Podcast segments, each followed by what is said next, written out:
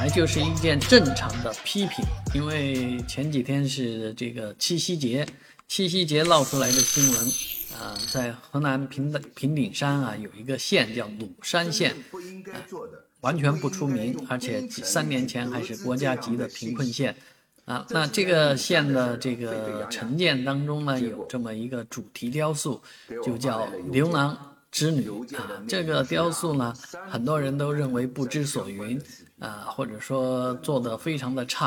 啊。这个雕塑竟然花了七百多万，但是我目目力所及啊，也觉得如果真花了七百多万的话呢，也还可以啊，呃，也值这个钱。但是呢，很多网友，包括一位千万级的大大 V 了，千万级的网红叫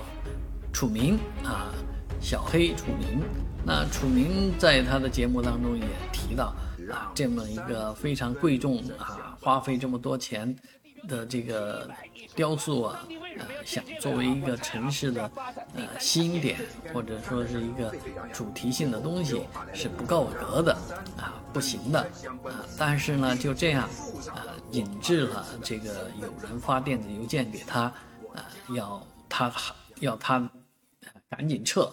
否则的话啊，然后列上了他家的地址和他儿子的身份证号码，这就是黑社会式的这个勒索了啊！所以这个威胁实在是很厉害啊。那但是呢，相关的这个领导呢，已经给楚明做了解释道歉，说这事